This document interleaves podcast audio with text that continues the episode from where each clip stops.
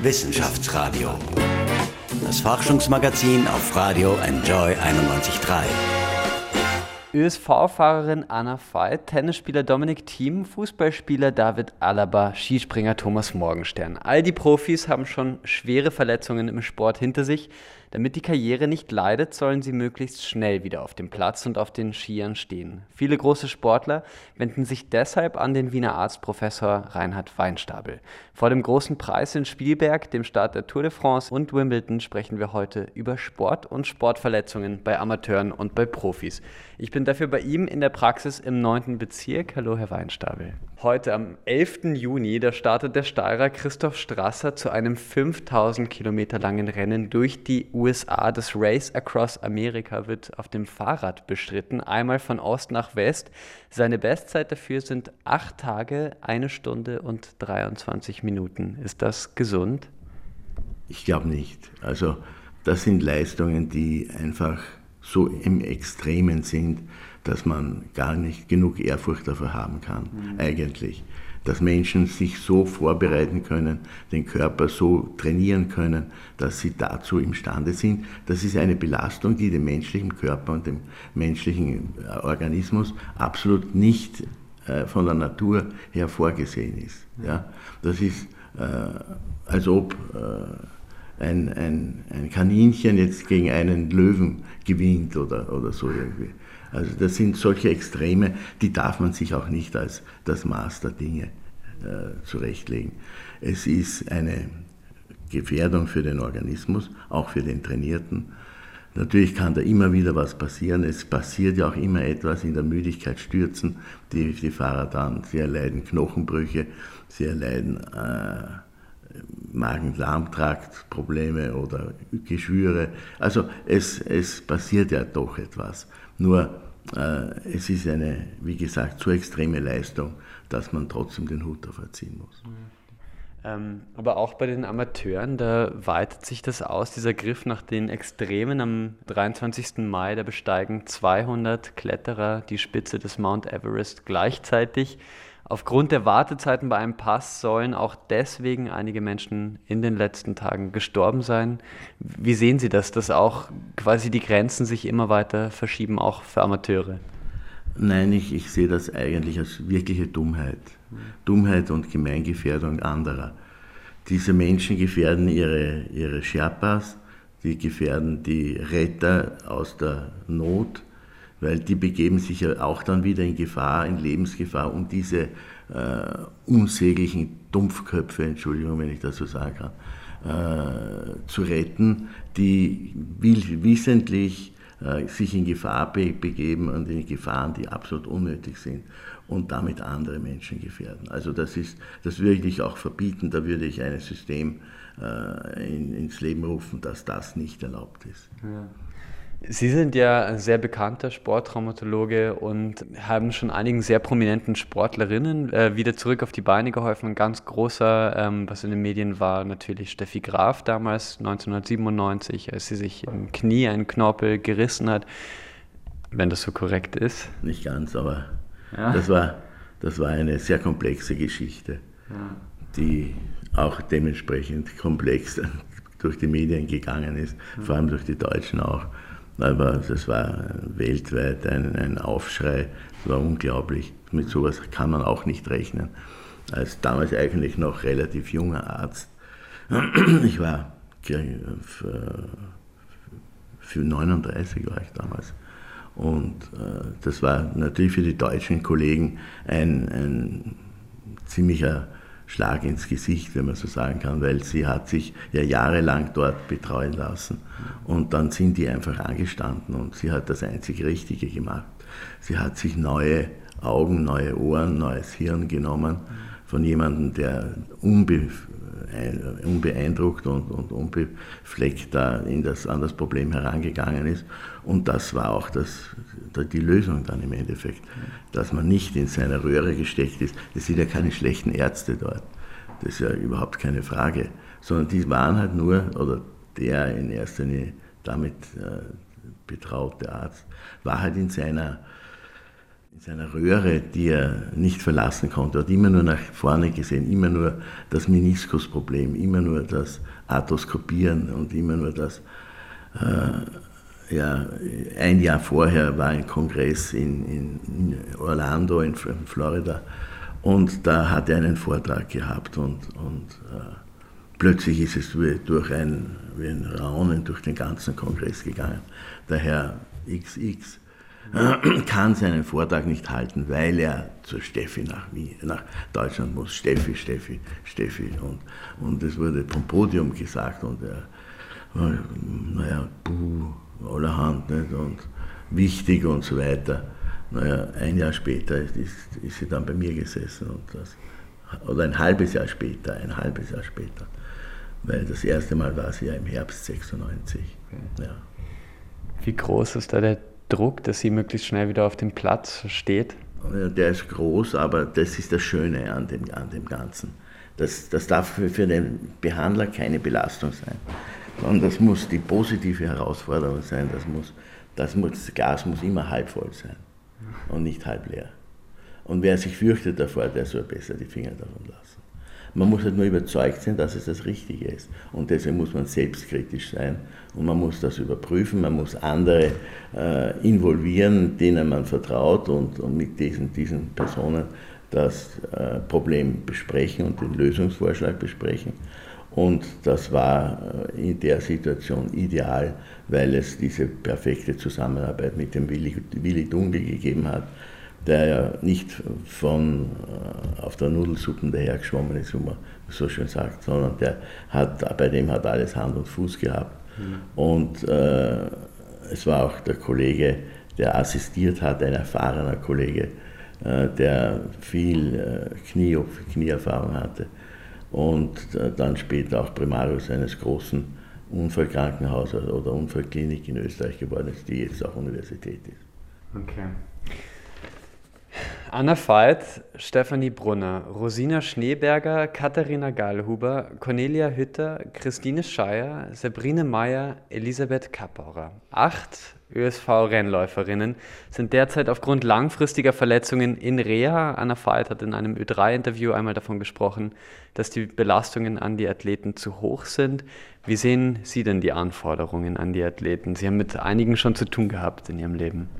Die Anforderungen sind definitiv zu hoch, weil die Ansprüche der Zuschauer, die Ansprüche der Medien äh, an die Sportler einfach immer größer und größer werden. Ja. Das, der Zirkus lebt vom Theater und der Zirkus lebt von den Verletzungen. Und äh, eine, ein Sport, der nicht mit Verletzungen verbunden ist, ist doch fast uninteressant.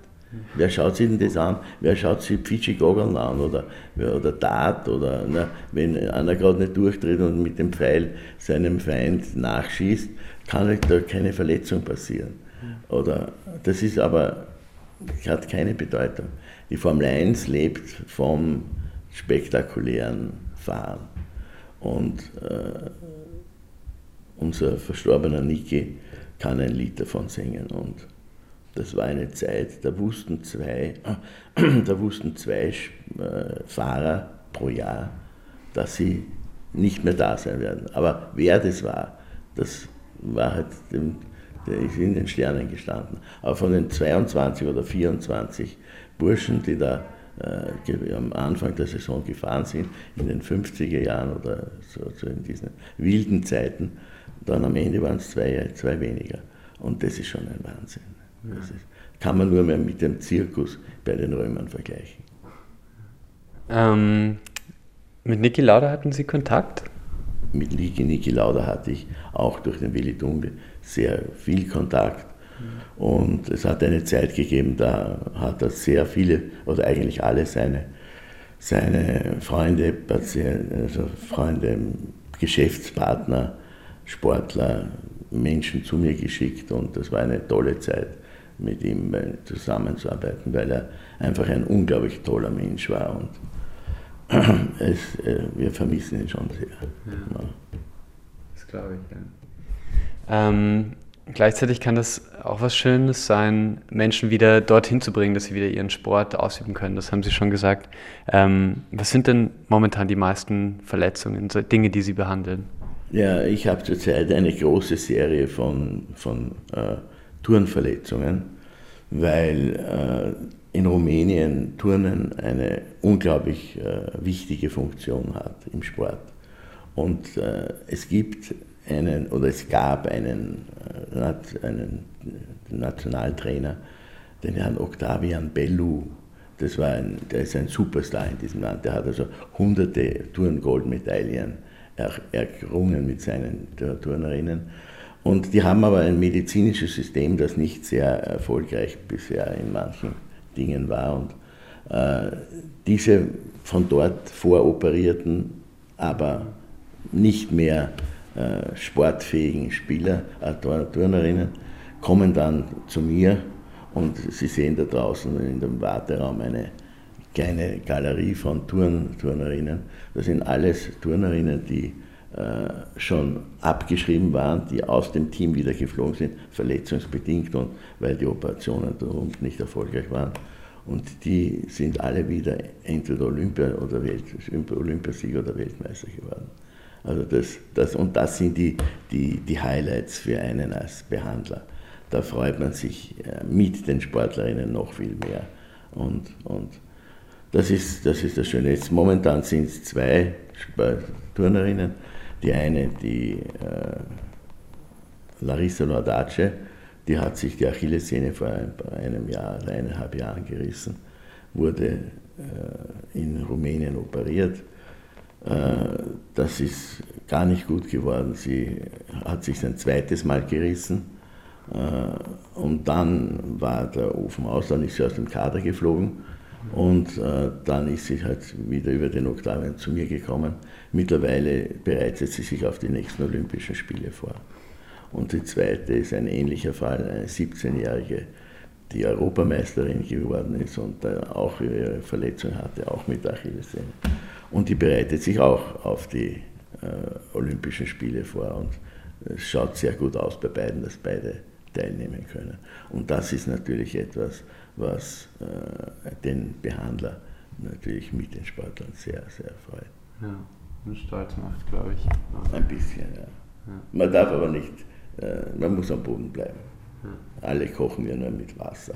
nur, es ist so, man muss äh, halt einfach immer wieder äh, an, sich, äh, an sich arbeiten. Man darf nicht stehen bleiben, man darf nicht sagen, okay, das war super, jetzt, jetzt, jetzt haben wir die wieder operiert und es ist jetzt gut. Und, und äh, das, sondern man muss immer an, äh, bei sich selber äh, beginnen und, und äh, am Boden bleiben. Aber trotzdem, weil, weil vom Turnen, Sie erinnern sich an die Olympischen Sommerspiele in London da war, da war keine einzige österreichische Medaille. Mhm. Da war nicht eine nicht ein, ein, ein Bronzemedaillchen oder sonst irgendetwas. Mhm. Meine Turnerinnen, die ich damals äh, die ich operiert hatte und die dabei waren, haben eine Gold, eine Silber und zwei Bronzemedaillen erturnt. Und da denkst du dir auch im Hintergrund, na, wenn schon die Sportler äh, nicht so weit kommen, dass sie auf das Treppel kommen. Indirekt kommen es wenigstens wir ähm, im medizinischen Bereich und das ist für Österreich, glaube ich, auch eine gute Propaganda und eine gute äh, Werbung, dass man medizinisch nicht äh, hinten nachsehen. Mhm. Frage ich gleich, sollten mehr Turnerinnen zu Ihnen kommen aus dem österreichischen Kader? Oder? Nein, also zu mir soll der kommen, der das Gefühl hat, dass er dort gut aufgehoben ist. Mhm weil äh, es, es ist, man ist immer so gut, wie man sich sein System aufbaut. Niemand kann alleine, immer, hüte dich vor den Cäsaren, habe ich immer gesagt. Also mein Credo war immer Zusammenarbeit, schau dir die besten Leute an, die, die aus irgendwelchen Bereichen sind und mit denen arbeitest du dann zusammen. Und äh, äh, es gibt Ärzte, die Chirurgen, die glauben, dass sie am besten operieren, wenn sie irgendeinen äh, völlig äh, unwissenden äh, Hakenhalter als ihre Assistenz haben. Weil der kann nicht aufpassen, der kann nicht schauen, ob irgendwas vielleicht nicht so läuft, wie es laufen soll. Und dann ist er der Hero und ist er der große Held. Und ich sehe das ganz anders. Ich sage immer, äh, die Assistenz kann nicht gut genug sein und die, die, das Wissen dieser und die Geschicklichkeit dieser Assistenz kann nicht gut genug sein, weil dann ist es einfach für den Patienten das bessere Ergebnis. Und das habe ich bei meinem Lehrer, beim Professor Treuern gelernt, der dann während einer OP, erstens einmal sich immer den besten Oberarzt dazu genommen hat, zu seinen Operationen, die verfügbar waren. Und äh, dann, wenn er einmal ein bisschen angestanden ist, hat er gesagt, na, Sie kommen da besser dazu, Sie machen das. Und dann hat der Oberarzt gearbeitet und dann, wie das erledigt war, also ich komme wieder ganz gut dazu, der hat ein bisschen gewehmakelt, äh, komme wieder sehr gut dazu, ich mache weiter. Und so hat er seine Patienten hervorragend operiert waren immer gute Ergebnisse und, oder fast immer gute Ergebnisse. Mhm. Immer gibt es nicht, aber fast immer. Und das kann man lernen. Mhm. Hat sich Ihre Art zu arbeiten geändert? Ich sage mal durch die Digitalisierung. Es gibt mittlerweile Unternehmen, die helfen, äh, Arztpraxen von der, vom Röntgen bis zur Annahme alles zu digitalisieren. Merken Sie, dass Sie heute ganz anders arbeiten? Naja, man, äh, organisatorisch arbeitet man ganz anders. Aber rein vom, vom mechanischen her, vom äh, operativen, äh, muss man natürlich immer die Neuerungen in der Technik einbauen in sein, in sein Repertoire, weil da sehr viele Neuerungen dabei sind, die die Operationen vereinfachen die die Operationen verbessern und damit auch das Ergebnis verbessern. Mhm. Also wenn man glaubt, man hat jetzt irgendwann einmal einen Standard erreicht und das ist es jetzt und da hocke ich jetzt und da bleibe ich, dann ist man relativ bald weg vom Fenster, weil äh, die, die Medizin ist wirklich eine sehr dynamische Wissenschaft und, und da passiert Gott sei Dank sehr viel Positives. Vielen Dank, ähm, Reinhard Weinstapel, bis hierhin. Wir gehen gleich in eine kurze Musikpause. Wir haben ähm, schon über Niki Lauda auch gesprochen, deswegen würde ich sagen, äh, wir spielen einen, ein Lied im Gedenken, ähm, eine Hommage an einen Rennfahrer, der es trotz Unfall wieder zurückgeschafft hat. Hier ist Supreme von Robbie Williams. Wissenschaftsradio. Forschung einfach erklärt. Präsentiert von der Fachhochschule Wien der WKW auf Radio Enjoy 91.3. Ed Sheeran. Ende Juni wird er vor tausenden Menschen im Wörthersee-Stadion auftreten. Das war gerade gemeinsam mit Justin Bieber. I don't care, so der Titel. Willkommen zurück im Wissenschaftsradio. Die meisten Unfälle im Sport, die passieren in Österreich laut dem Kuratorium für Verkehrssicherheit beim Fußball und beim Skifahren. Herr Weinstabel, wir sprechen heute über Sportverletzungen bei Profis und bei Amateuren. Was kann man denn tun, damit man sich nicht so schnell verletzt? Kriegen Sie das auch so mit beim Skifahren, beim Fußball? Da passiert häufig was. Ja, natürlich. Man ist ja mittendrin. Äh, ich habe mein Drei-Säulen-Prinzip immer postuliert und das äh, ist auch meine innerste Überzeugung, dass wenn ich auf diesen drei Säulen aufbaue, dann ist die Verletzungs-, das Verletzungsrisiko minimiert. Es geht um das Material, es geht um den Körper und es geht um den Geist. Das Material, ich kann halt einmal einen normalen Autofahrer nicht in einen Formel-1-Wagen setzen. Und das ist halt nicht möglich. Der wird sofort äh, mit diesem Auto, erstens einmal kann er es gar nicht wegfahren und zweitens einmal, wenn er damit fährt, dann ist er in der zweiten Kurve draußen, weil er keine Ahnung hat, was Geschwindigkeit und was Beschleunigung möglich ist. Das ist bei den Autos die auf der Straße zu fahren sind oder die möglich, die man auf der Straße hat, auch schon sehr grenzwertig. Wenn man ein Auto hat, das in 2,9 Sekunden von 0 auf 100 beschleunigt, dann ist das ein Tempo und eine, eine Belastung, die, die nicht unbedeutend ist. Und da muss man einfach schauen, dass man das richtige Maß für einen selbst findet. Das Zweite, der Körper. Der Körper muss vorbereitet sein. Wenn der Körper nicht auf die, Leistung, auf die Belastung und auf die Leistung vorbereitet ist, die er erbringen muss, dann wird er scheitern. Mhm. Ja, das geht dann nicht. Und man, man schadet sich. Man schadet sich und dem Körper und das ist nicht gut. Also Vorbereitung des Körpers, die Muskeln müssen aufgebaut werden, das koordinative Training muss forciert werden. Und man muss ja eben schauen, dass der Körper die Belastungen, die er äh, jetzt erbringen muss, nicht dass dadurch keine Verletzungen zustande kommen. Und das dritte ist der Geist. Wenn ich also jetzt glaube, weil ich so begeistert bin beim Fußballspielen, dass ich wie ein Herr Messi oder ein Herr Ronaldo äh, den Ball bewegen kann, dann werde ich kläglich scheitern. Und dann bin ich frustriert und dann ärgere ich mich und dann wird Sport nicht zu dem, was es sein soll, nämlich zu einem erbaulichen Erlebnis, sondern es wird zum Frust, es wird zum Kampf und Krampf. Und es führt eigentlich dazu, dass derjenige, der den Sport ausübt, eine negative Lebenserfahrung macht. Und das ist das Schlimmste, was passieren kann, weil der Sport noch einmal dient dazu, uns das Leben zu verbessern und unsere Freizeit zu, zu verbessern. Und äh, in erster Linie dazu, dem Normalverbraucher und dem Leistungssport, natürlich um uns zu unterhalten und zu entertainen. Sie haben schon einige Profisportler behandelt. Wir haben schon über Tennisspielerin Steffi Graf gesprochen, Toto Wolf, jetzt Mercedes-Chef bei der Formel 1, äh, war auch schon bei Ihnen. Wie gehen Sie denn vor, um die Athleten möglichst fit zu halten? Naja, immer das lokale oder das aktuelle Problem aufarbeiten, das aktuelle Problem analysieren und dann einen Lösungsvorschlag mit dem Patienten und dem Betreuerteam zu erarbeiten.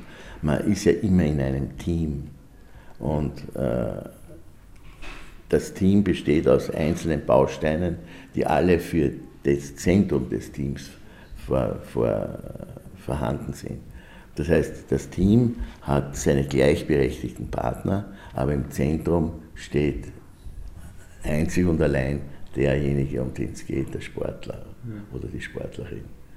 Und der Patient oder die Patientin. Und äh, so müssen wir arbeiten.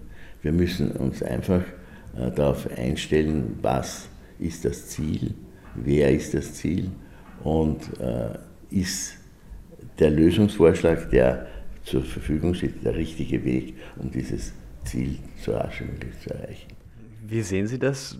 Man muss sich wahrscheinlich als junger Arzt auch ähm, eine Marke aufbauen, sagen viele für sich. Wird da zu viel operiert oder zu viel gemacht?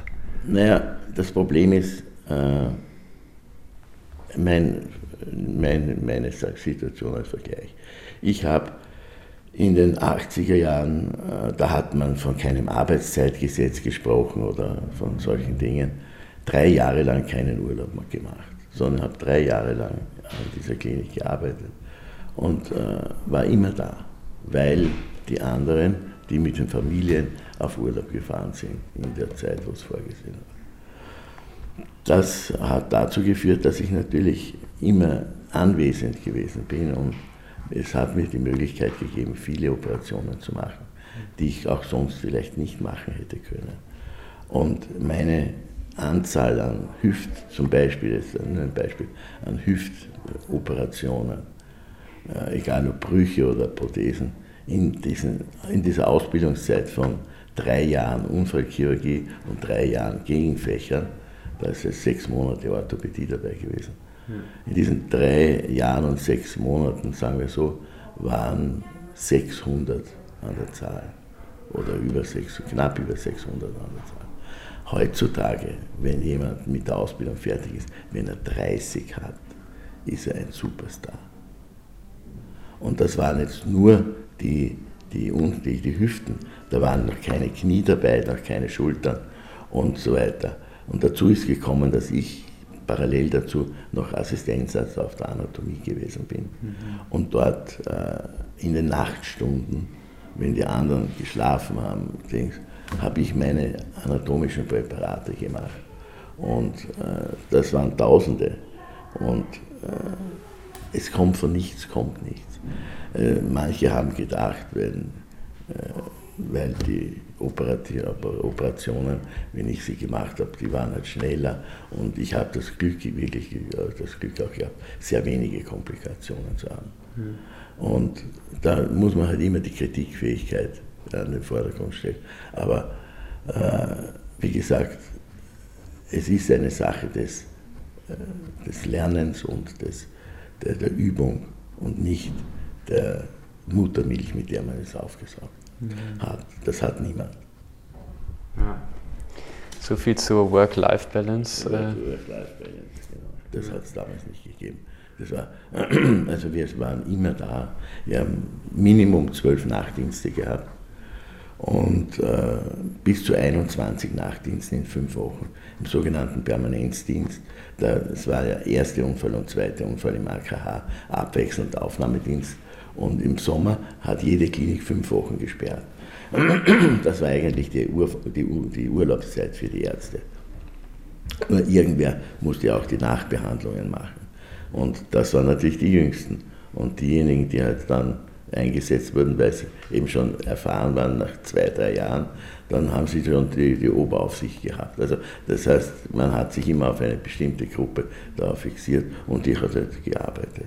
Und äh, in dieser Zeit hat es keinen, äh, keinen äh, Ersatz durch die, oder keine, äh, wie soll ich sagen, Unterstützung durch eine zweite Klinik gegeben, sondern dann war die, die entsprechende Klinik alleine und da waren dann 21 Nachtdienste zu besetzen. Und in fünf Wochen, da verlässt man das Haus nicht. Da haben die Frauen und Kinder ihre Väter sehr, sehr selten gesehen. Und es gibt ja auch oder gab kaum eine Ehe eines Unfallchirurgen, die gehalten hat. Die meisten wurden geschieden. Ja. Ob das das Wahre ist, das weiß man ja auch nicht ganz genau. Man, man gibt sich dem hin, wenn man selbst besessen ist.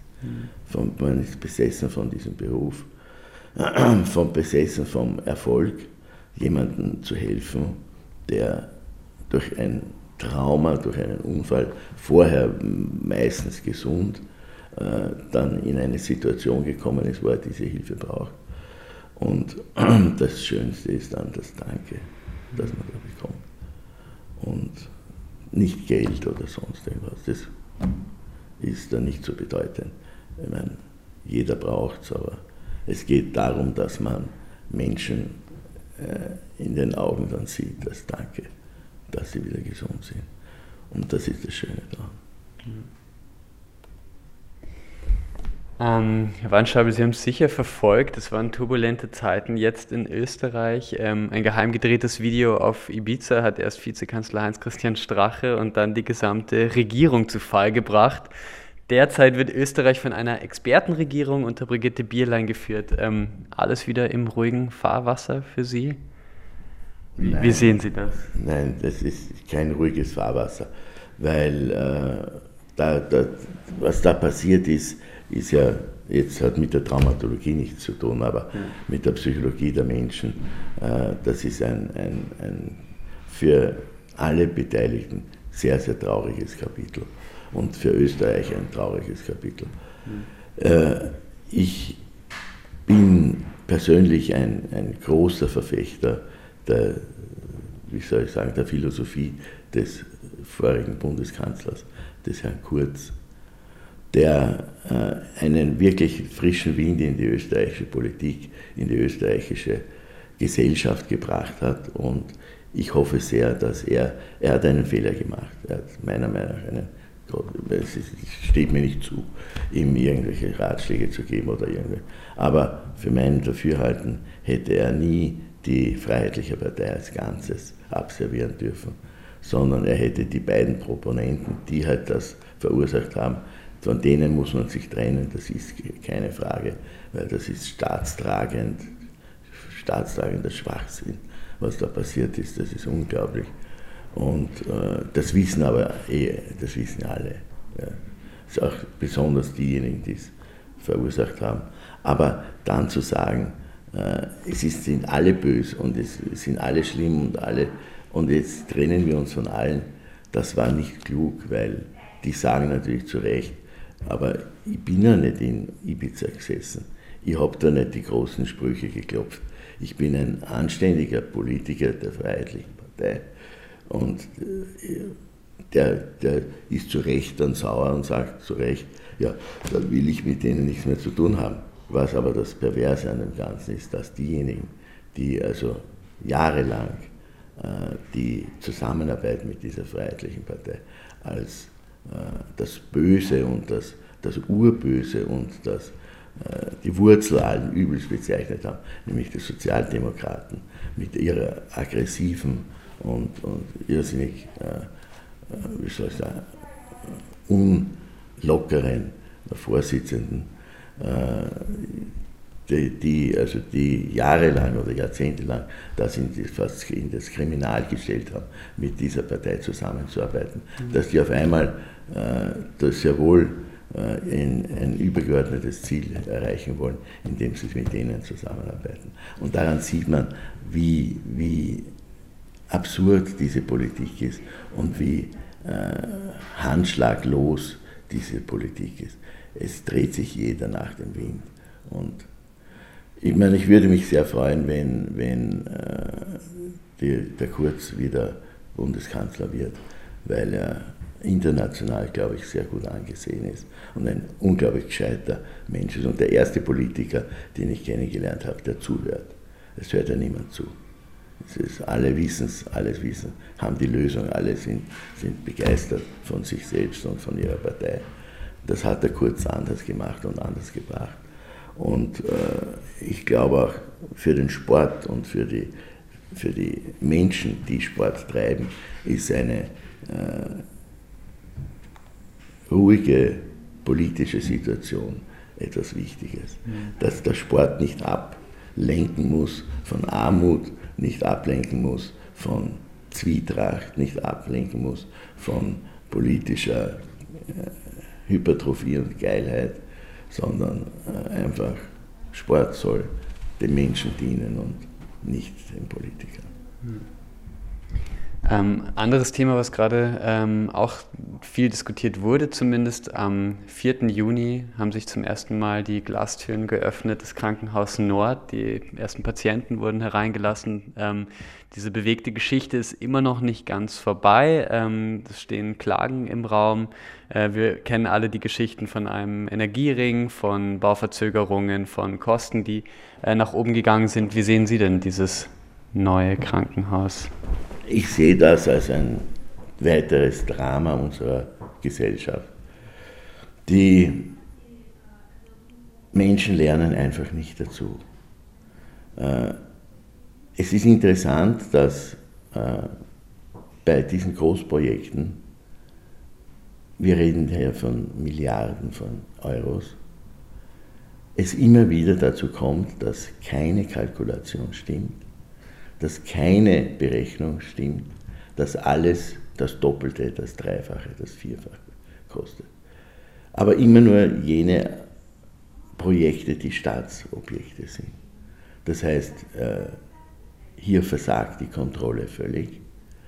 Aber es ist ja nur unser Steuergeld. Bei uns, den Steuerzahlern, wird jeder noch so geringe äh, jede noch so geringe Abweichung sofort dazu verwendet, um äh, einem von Seiten der Finanz äh, Probleme zu machen.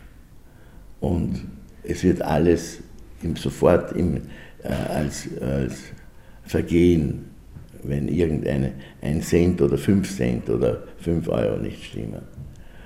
Und äh, die Großprojekte jedes für sich selber ist ein, glaube ich, ein Kriminalroman. Und äh, wie, wie, wie das Geld versiegt und wo es hin versiegt, das, es, es, man, man, man, hört es nicht, wohin. Es ist einfach nicht da. Und, und es wird halt genommen von den Steuern, weil wir unsere Steuern ja sofort zahlen müssen, weil wir, wenn da der Normalverbraucher nicht spurt, dann hat er sofort seine Konsequenzen zu tragen. Aber die haben, da hat niemand Konsequenzen zu tragen. Niemand ist verantwortlich, niemand ist bereit äh, zu sagen, so und so und so ist das. Es werden Menschen vorgeschoben, da werden dann Bauernopfer gesetzt und äh, die werden dann auch in der Presse dementsprechend als das behandelt. Und dann sieht man auch, dass äh, das mit der Unabhängigkeit in Österreich auch so eine Sache ist.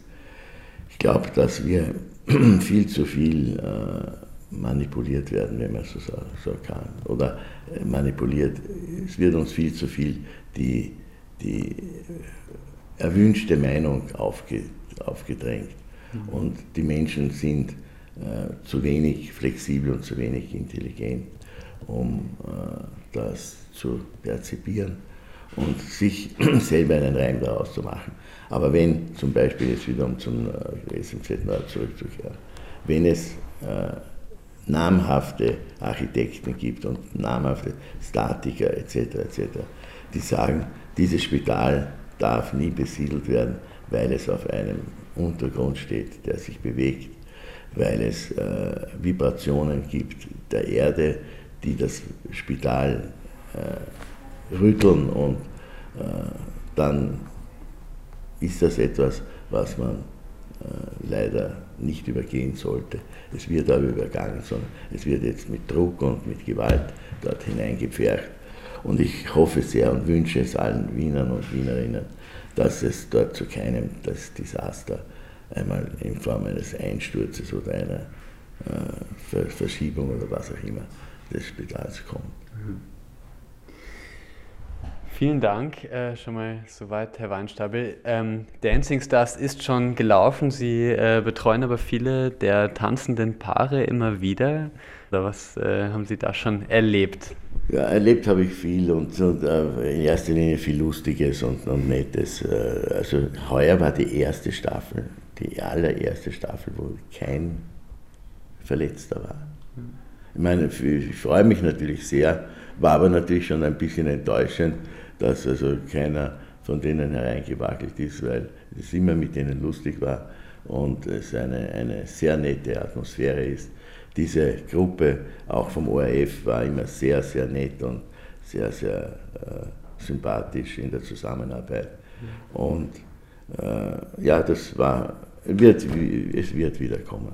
Wenn ich noch, wenn ich noch äh, im, im Beruf tätig sein sollte, dann, dann wird, und naja, man weiß ja nicht, was in zwei, drei Jahren ist. Ich bin jetzt über 60, ich bin jetzt 61 geworden. Und das ist ein Alter, wo man auch schon andere Gedanken hegt. Weil eben 35 Arbeitsjahre mit äh, vielen Entbehrungen und vielen äh, natürlich aber schönen äh, Erlebnissen, aber trotzdem, da bleibt einiges auf der Strecke. Und äh, es gibt viele Interessen, die man hat, die man äh, verfolgen möchte. Und dann möchte man zumindest das dritte, vierte Viertel seines Lebens äh, damit verbringen, dass man schöne Dinge, die man vorher nicht machen konnte, äh, wieder macht. Ich habe mir zum Beispiel jetzt wieder ein Klavier gekauft. Und äh, ich habe mir eine Tauchausrüstung gekauft. Und, äh, ja, viele Dinge, die, die man halt machen möchte, die soll man auch dann machen. Ja. Auf jeden Fall. Ja, manche ähm, teilen sich das auf quasi, machen halbe halbe sozusagen. Das ist dann die Work-Life-Balance, über die wir schon gesprochen haben. Sie machen äh, das Arbeitsleben in einem und ähm, danach kommt das vielleicht. Weil ich habe mich auch nie mit dem Mittelmaß zufrieden gegeben. Ich bin äh, fest davon überzeugt, diese sogenannte Work-Life-Balance mit 2020, das geht in die Hosen. Das ist, das ist nicht gut. Das, da gibt es keine Top-Leistungen, da gibt es nur Mittelmaß. Und man kann, äh, noch einmal, äh, niemand hat es mit der Muttermilch aufgesaugt, dass ich mehr und konnte und besser gemacht habe als andere war, weil ich mehr geübt habe, weil ich mehr operiert habe, weil ich mehr gearbeitet habe. Und genauso wie der Thomas Muster, deswegen, weil er mehr trainiert hat als die anderen, deswegen ist er Nummer eins geworden. Der Niki Lauda war, weil er mehr gearbeitet hat, weil er äh, als erster mit dem Willi Dunkel äh, erkannt hat, dass Ernährung, dass äh, Leistung notwendig ist, also körperliche Leistung notwendig ist, um diese fahrerische Leistung zu erbringen. Und das ist mit einer 2020-Aufteilung absolut unmöglich. Oder, ich meine, äh, die, die, die Menschen, die Jugend heute hat ja ganz andere Ziele, hat ganz andere Vorgaben, hat ja ganz andere äh, äh Entertainments, als wir sie hatten. Ja. Ich meine, äh, wir sind vom Fernseher gesessen als Kinder und haben mit Begeisterung die ersten Farbsendungen gesehen. heutzutage ein Zweijähriger nimmt das oder ein Dreijähriger nimmt das Telefon von seiner Mutter oder was und konfiguriert da irgendwas anderes hinein. Weil, wo wir nicht einmal wissen, was das Konfigurieren ist oder so irgendwie. Die, und die, die Kleinkinder sind bereits Computerfreaks und der, der Computer denkt anders als der Mensch und der Mensch denkt anders als der Computer bisher. Und es wird irgendwann, ich bin fest davon überzeugt, all das, was wir in diesen utopischen Filmen sehen, wird, wird so sein. Es wird irgendwann kommen. Es wird, den, es wird den Roboter geben, der denkt. Es wird den Roboter geben, der den Menschen Konkurrenz macht. Es wird den Roboter geben, der gescheiter ist als der Mensch, der mehr Brutalität hat als der Mensch. Vielen Dank, Professor Weinstabel, für, für unser Gespräch. Äh, wir haben heute einiges erfahren über die Sportwelt, den Sport, wie man Verletzungen vermeiden kann, wie sie wieder heilen. Gleich meldet sich meine Kollegin Anna Moore noch einmal. Wie wird man vom Sportenthusiasten eigentlich zum ja, Halbprofi? Sepp Wiesbauer wollte es mit fast 50 noch einmal wissen. Ich verabschiede mich schon jetzt. Äh, vielen Dank, dass Sie beim Wissenschaftsradio mit dabei waren. Herr Weinstabel, vielen Dank. Ich bedanke mich auch recht herzlich für das herrliche, wirklich erfrischende Interview. Und äh, ich wünsche allen viel Spaß beim Sport. Sie gescheit. Nehmen Sie sich die drei Säulen der, der, der Material, Geist und Körper war der dritte. Aber nehmen Sie sich das zu Herzen und dann wird es Spaß machen und wird keine Verletzung die Folge sein. Wissenschaftsradio, das Forschungsmagazin der FH Wien der WKW. Es gibt Menschen, die haben ein Hobby und dann gibt es Menschen, da geht die Leidenschaft für etwas schon eigentlich weit übers reine Hobby hinaus. Mein Interviewpartner Sepp Wiesbauer, den würde ich in die zweite Kategorie einordnen. Im Berufsleben ist er Lektor an der FH Wien der WKW für Mediendesign, aber in der Freizeit ist er absoluter Fahrradenthusiast, trainiert und fährt Rennen. Hallo Sepp, schön, Hallo. dass du da bist. Bei dir kann man sagen, dreht sich alles ums Radfahren. Ist das denn dann überhaupt noch ein Hobby oder ist es eigentlich eigentlich schon viel mehr als ein Hobby? Das ist tatsächlich eine gute Frage, weil die Grenze nicht ganz klar ist. Also wann spricht man von einem Hobby und wann ist es mehr als ein Hobby? Was ist überhaupt ein Hobby? Nun, nachdem ich vom Radfahren nicht lebe und auch nicht leben kann in meinem Alter, ist es zwangsläufig ein Hobby. Nur hat es bei mir schon immer wieder auch Ausmaße angenommen, von der, vom Zeitaufwand her, wo es ein bisschen mehr ist als ein, ein, ein typisches Hobby. Ja. Genau, das wäre jetzt nämlich das, woran ich das festmachen würde, dass man ein Hobby, das ist etwas, was man vielleicht einmal in der Woche so am Nachmittag betreibt oder am Wochenende und ja. das ist ja, das geht ja bei dir weit darüber hinaus. Das ne? geht weit darüber hinaus. Also in, in einer intensiven Trainingsphase sprechen wir von fünf bis sechs Trainingstagen, a zwei Stunden. Also das ist natürlich jetzt schon deutlich mehr vom hm. Gesamtaufwand her, selten unter zehn Stunden. Und das muss man natürlich jetzt mit Berufsleben, mit Familienleben noch irgendwie mhm. unter den Hut bringen.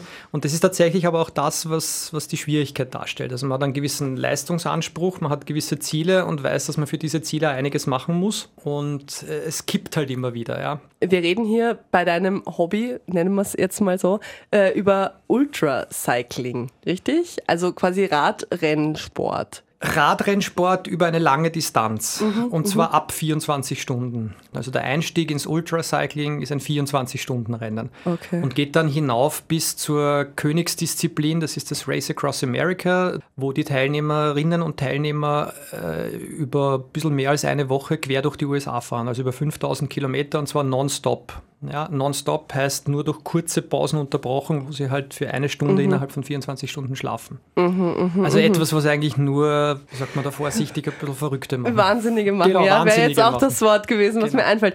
Ähm, was, wann hat das denn begonnen, diese Faszination fürs, fürs Radfahren? Ich meine, natürlich als Kind beginnt man zum Radfahren, aber das, was du an, an Radrennsport jetzt betreibst, ist ja, ist ja viel mehr als Radfahren. Also wann kam denn da dieser, dieser Moment, dass du da Na, wirklich angebissen hast? Damit begonnen eigentlich eigentlich in der Schulzeit, also schon 35, 40 Jahre her. Ich war immer sehr schmächtig. Mhm. Ja, das heißt, ich war für die klassischen Sportarten wie Fußball und was man halt so macht in dem Kind, im Kind- und Jugendalter immer körperlich zu schwach, bis ich dann einmal draufgekommen bin, dass ich eine gewisse Veranlagung für Ausdauersport habe. Das heißt, äh, ich war sehr langsam, wenn es darum gegangen ist, kurze Distanzen zu laufen, aber sehr ausdauernd, wenn es dann um 5, 10 oder 15 Kilometer gegangen ist. Und da habe ich natürlich viel Anerkennung auch bekommen und vom Laufen bin ich dann zum Radsport gekommen und habe das so zwischen meinem 15. und 20. Lebensjahr sehr intensiv betrieben und dann über 20 Jahre nicht. Und dann sind eben so die Wehwehchen gekommen, die mit dem Alter halt kommen, so ab 40, von Rückenbeschwerden über ständige Müdigkeit am Nachmittag hin zu Migräne, was ich habe.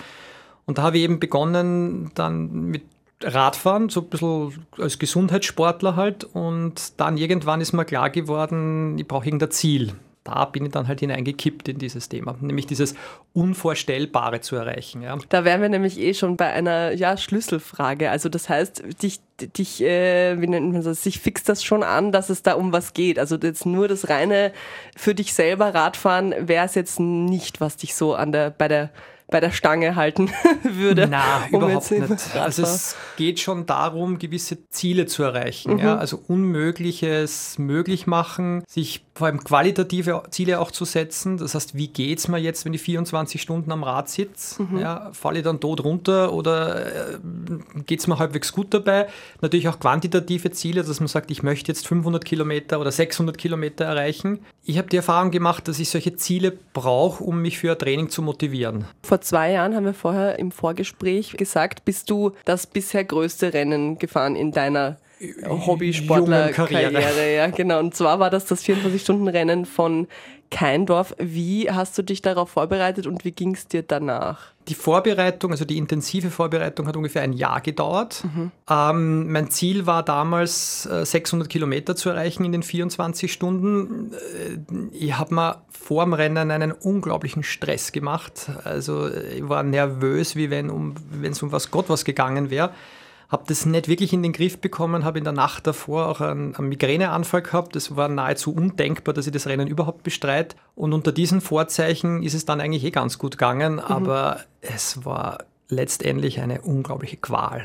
Ja. Es klingt nicht nach Hobby, was das, man gerne macht. Das, das klingt irgendwie nicht nach Spaß hab, für mich. Das habe ich, mir, hab ich mir in den letzten Stunden dieser 24 Stunden auch gedacht. Mhm. Warum tust du das eigentlich an? Nur diese Grenze zu verschieben, diese Grenze ja zu überschreiten und dann nach 24 Stunden ins Ziel zu kommen, das ist ein Gefühl, das ist unbeschreiblich. Ja? Also mhm. Also das ist, mir rinnt jetzt noch heute runter, wenn ich daran denke, an diesen Moment. Das ist quasi eine extreme Körpererfahrung, wo man über sich selber es, hinauswächst. Ist, kann man das ja, damit beschreiben vielleicht? Es ist, es ist äh, auch so das, das Kennenlernen von einem selbst. Ja? Also mhm. wie geht es mir in so Extremsituationen? Wie geht es mhm. mir nach 24 Stunden am Rad? Welche Muster laufen ab, welche Strategien entwickelt man jetzt trotzdem noch am Rad drauf zu bleiben, trotzdem ja. noch eine Runde zu fahren und noch eine Runde zu fahren, obwohl alles schon schmerzt. Aber ich gebe da vollkommen recht.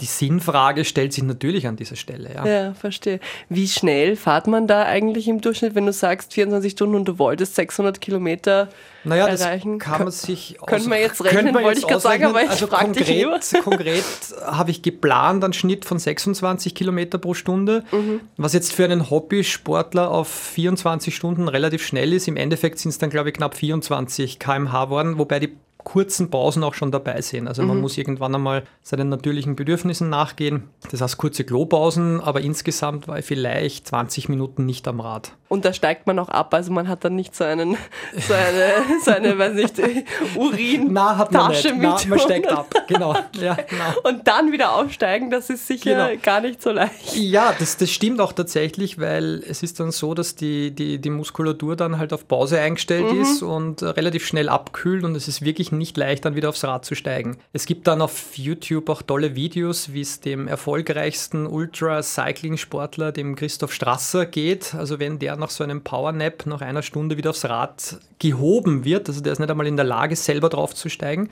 der ist auch nicht Herr seiner Sinne, also der weiß auch nicht, warum er da jetzt am Rad sitzt. Und da gibt es so diesen legendären Spruch eines Betreuers von ihm, der gesagt hat, Christoph, fang an zum Radfahren, das wird schon besser. Also mhm. Also durchs Radfahren wird es dann wieder besser. Wie ging es dir dann in den Tagen danach? Also abgesehen davon, dass wahrscheinlich der ganze Körper erstmal äh, wund ist und weh tut, aber mental fällt man dann in so ein, in so ein Loch, weil das dann er erledigt ist, dieses Ziel? Oder sucht, ist man dann erstmal drei Tage total im High, weil man so stolz ist? Also interessanterweise habe ich das, glaube ich, so ein bisschen verglichen auch mit einer Frau, die ein Kind bekommt. Okay. Ja, also warum bekommt eine Frau unter Höllenschmerzen ein Kind und will dann nach zwei Wochen das nächste Kind.